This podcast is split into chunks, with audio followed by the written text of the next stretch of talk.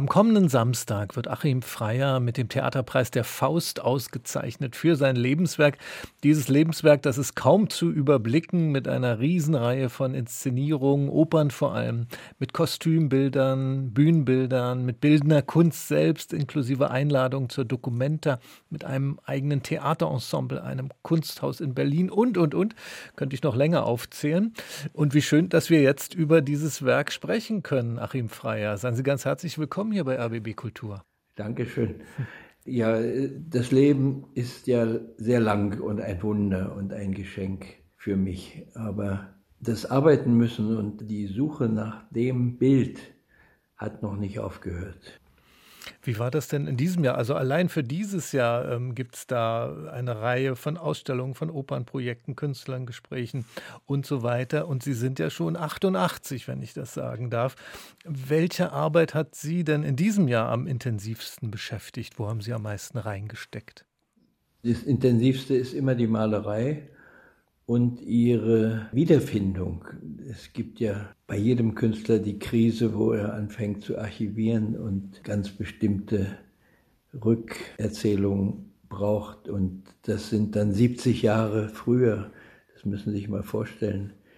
Künstlerisch ist mir ein ganz großes Geschenk die Zauberflöte. Ich finde ja so ein Modell wunderbar, damals in Straßburg und in Schwetzingen vor 30 Jahren entstanden ist dann nach, in die Staatsoper nach Dresden gegangen nach einem Jahr und dort zehn Jahre oder 20 gespielt und ist jetzt in Meiningen wieder aufgeführt mit etwas anderem Bühnenbild, weil die Bühne, das Haus völlig anders ist als Dresden.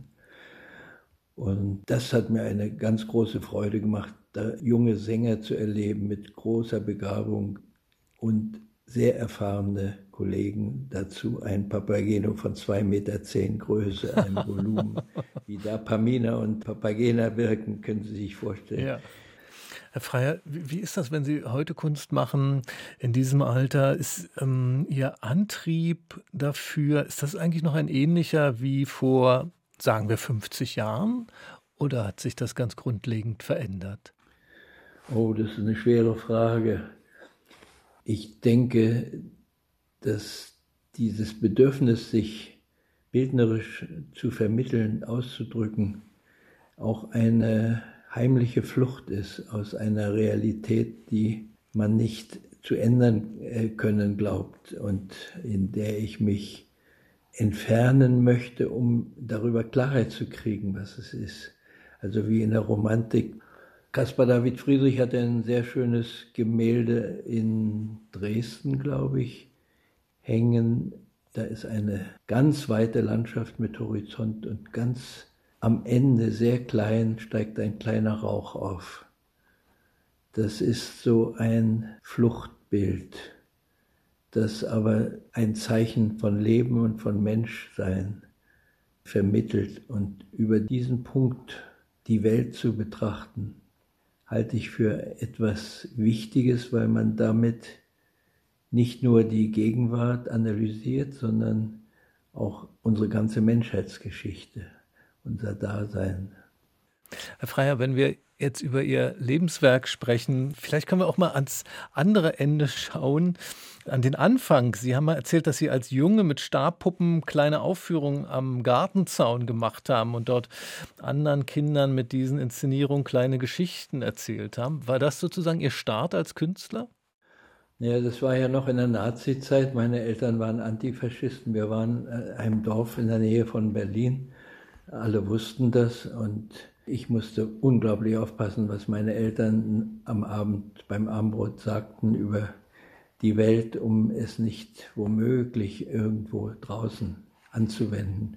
Und da habe ich gelernt, weil ja mein Mitteilungsdrang und mein Bedürfnis zu fragen groß war, habe ich gelernt über ein anderes Medium, nämlich über das Theater, sagen wir mal, oder Figurentheater Fragen stellen zu lassen und Konfrontationen, die nicht für wahrgenommen werden im Alltag, sondern nur in diesem Kosmos von Theater, das entsteht. Und so habe ich kommuniziert mit meinen Freunden und Freundinnen. Und diese Arbeit war keine Arbeit, sondern eine große Lust, vielleicht auch eine Perversität, weil ich auch Geschichten gespielt habe, die ihnen Angst machten mhm. und habe damit meine Ängste wahrscheinlich etwas beruhigt oder komprimiert. Und das ist im Grunde jetzt ein Kinderbeispiel, was aber, und dieses Kind muss man sich ja auch bewahren, eigentlich bis ins hohe Alter eine Rolle spielt.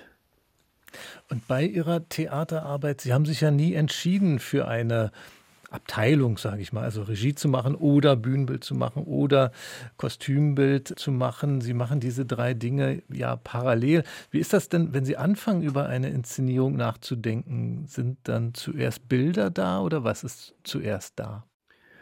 Ja, man liest und hört, bis einem das ein bisschen gehört, diese Arbeit, bis man etwas dazu ergänzen kann, sagen kann, ohne es damit zu verändern bis man eigentlich der Schöpfer dieser Textvorlage oder des musikalischen Werks mit ist, ein Mitschöpfer sozusagen. Und dann hat man die Erlaubnis, damit frei umzugehen. Und die Bilder, die natürlich sich permanent, wir leben ja ständig in, in visuellen Anforderungen und Bildern, die will ich ja nicht kopieren oder abbilden, sondern andere Bilder schaffen, die diese Bilder, die ich im Alltag erfahre, zu verkörpern.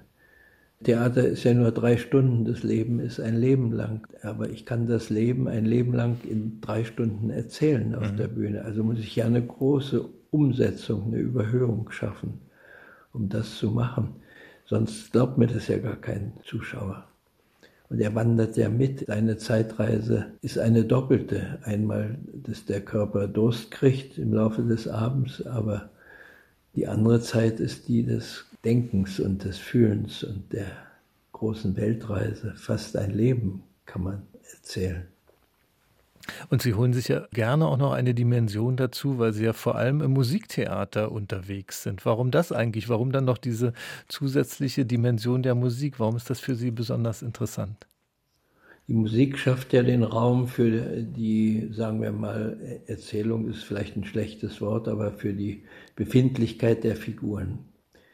Und das ist ein musikalischer Raum, der alles, was an figürlichen und sprachlichem Geschehen verkörpert wurde oder gedichtet wurde, nochmal interpretiert oder verdichtet ins Musikalische. Und dieser musikalische Raum, das ist ein ganz tolles Stichwort für mich, braucht auch einen visuellen Raum oder die Erzählung. Und dieser visuelle Raum ist verkümmert, verkommen in unserer Zeit. Wir ahmen die Natur nach und machen damit verblüffende fotorealistische Bilder. Das funktioniert alles auch auf eine Weise, aber das reicht nicht für das, was Theater kann. Und dieser musikalische Raum, ich habe mich ja mal äh, begeistert für Brechts Theater, als ich ganz jung war und habe ihm angeboten, für ihn Plakate zu machen. Er hat dann ganz nett gesagt, Sie können ja schon Plakate, haben Sie nicht Lust, Bühnenbild bei uns zu machen? Und dann habe ich wirklich bei Brecht, äh, das hat auch geklappt über die Akademie der Künste, und äh, ich habe so viel Bildnerisches gelernt. Also allein, was ist ein Portal, in welcher Höhe zur Breite, was war, hat das für Inhalte? Ist es schwer, ist es schwarz, ist es schmal, ist es überhaupt nicht da? Und der Rahmen wird übersprungen gleich zum Zuschauer hin. Und das sind so entscheidende Dinge für ein Stück, oder aber auch für eine politische Aussage. Was will ich mit dem Stück erreichen oder sagen? Äh, aber dieser musikalische äh, Raum ist ein Rausch für die meisten Menschen. Manche machen sogar die Augen zu, wollen diese Geschichten, die dann in diesem Raum passieren, nur sekundär erleben. Es braucht aber genauso diesen visuellen Raum und der besteht aus einer gleichnishaften Form von Wirklichkeit. Man hat mir zwar schon oft als Schimpfwort gesagt, der, der macht ja Bildertheater, der Freier das, das nehmen Sie doch als Auszeichnung, oder? Nee, nee, das hat mich auch immer geärgert, weil oh. ich natürlich merke, dass Sie da sich vorm Theater drücken wollen, dass ich mit diesen Bildern Theater mache. Das, mhm. Deswegen hat es mich geärgert, dass das Bilder sind, so selbstbewusst bin ich natürlich. Das, ja. Aber was eine andere Misere ist, die Bilder, denken Sie an Van Gogh oder sonst wie, kriegen leider auch Marktwert, der ein bisschen utopisch ist, aber das schadet den Bildern trotzdem nicht. Sie werden bewahrt, sie werden geschätzt, sie werden verbreitet, man lebt mit ihnen. Theater hat dieses Erlebnis nur kurze Zeit. Ich habe allerdings mit meinem Freischütz in Stuttgart immer noch seit 50 Jahren Aufführungen. In der Staatsoper geht der Barbier von Sevilla noch immer. Und so eine Beispiele finde ich so wichtig für die darstellende Kunst, weil sonst ist keine Information mehr da. Mhm, mhm. Schon Zadek oder Grüber sind Gerüchte geworden langsam. Film hat es nie geschafft, das zu dokumentieren. Auch das interessiert mich sehr. Die Verfilmung des Ringes habe ich im Grunde noch mal vor, aber mit 88 bin ich wahrscheinlich etwas, überschätze ich mich sehr. Das will ich nicht hoffen, aber Sie waren gerade an so einem interessanten Punkt, denn äh, Ihnen ist das ja eben mehrfach gelungen, dass Inszenierungen von Ihnen oder Inszenierungen mit Ihrem Bühnenbild Jahrzehnte gelaufen sind. Eben Barbier von Sevilla, Ruth Berghaus Inszenierung, Berliner Staatsoper hatte 2018 50-jähriges Bühnenjubiläum. Anderes Beispiel haben Sie gerade selbst genannt. Können Sie das selber erklären, wodurch Inszenierungen bzw. Bühnenbilder so zeitlos werden? Naja, Sie wissen ja, dass der musikalische Raum für die Oper zeitlos ist ja. Der ist ja immer wiederherstellbar. Der visuelle Raum überhaupt nicht im Theater, weil er verschwindet.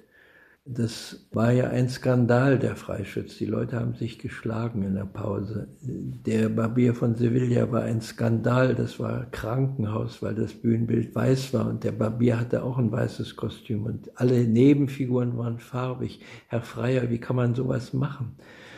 Und so weiter. Das waren derartig simple Argumente, die haben sich verbessert. Heute ist ein rauschhaftes Rhythmusklatschen, wenn diese Aufführungen stattfinden. Mhm.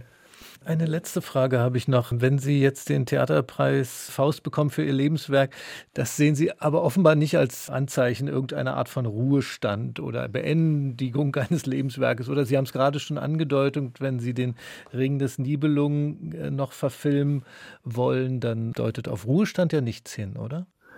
Naja, mein wirkliches Anliegen ist, die vielen Bilder, die ich machen muss, zu malen und malen, malen, malen, meine armen Partner.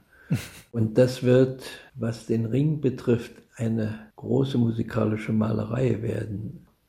Und wie das aussieht, daran arbeite ich gerade. Das kann ich noch niemandem zeigen und sagen. Und wenn ich das nicht schaffe, habe ich immer noch die Leinwand, die parallel zu diesen Arbeiten stattfindet. Aber die Erweiterung in die Fotografie, in das Video, in die Farbräume, das ist natürlich aufregend für einen Maler. Und das mit Wagner, den wichtigsten Komponisten unserer Zeit, erstaunlicherweise, ich habe so lange gebraucht, bis ich den begriffen habe und akzeptiert, wer schreibt schon ein Stück über Geld und über diese ganze betrügerische Welt mit so einem fantastischen, fantasievollen Reichtum, sodass man gar nicht zuerst merkt, wie aktuell das ist und wie gegenwärtig. Er ist, war ja ein Linker, hat ja, war Anarchist, wurde verfolgt im Anfang und dann hat er gemerkt, mit Kunst kann man noch mehr machen, als auf die Straße gehen. Und das ist wichtig, dass man sich auf seinen Beruf, auf seine Berufung besinnt und alles andere delegiert. Achim Freier wird am Samstag ausgezeichnet für sein Lebenswerk mit dem Theaterpreis Der Faust. Ich danke Ihnen ganz herzlich, Herr Freier, für das Gespräch hier auf RBB Kultur. Ich danke Ihnen für die sehr anregenden Fragen. Danke.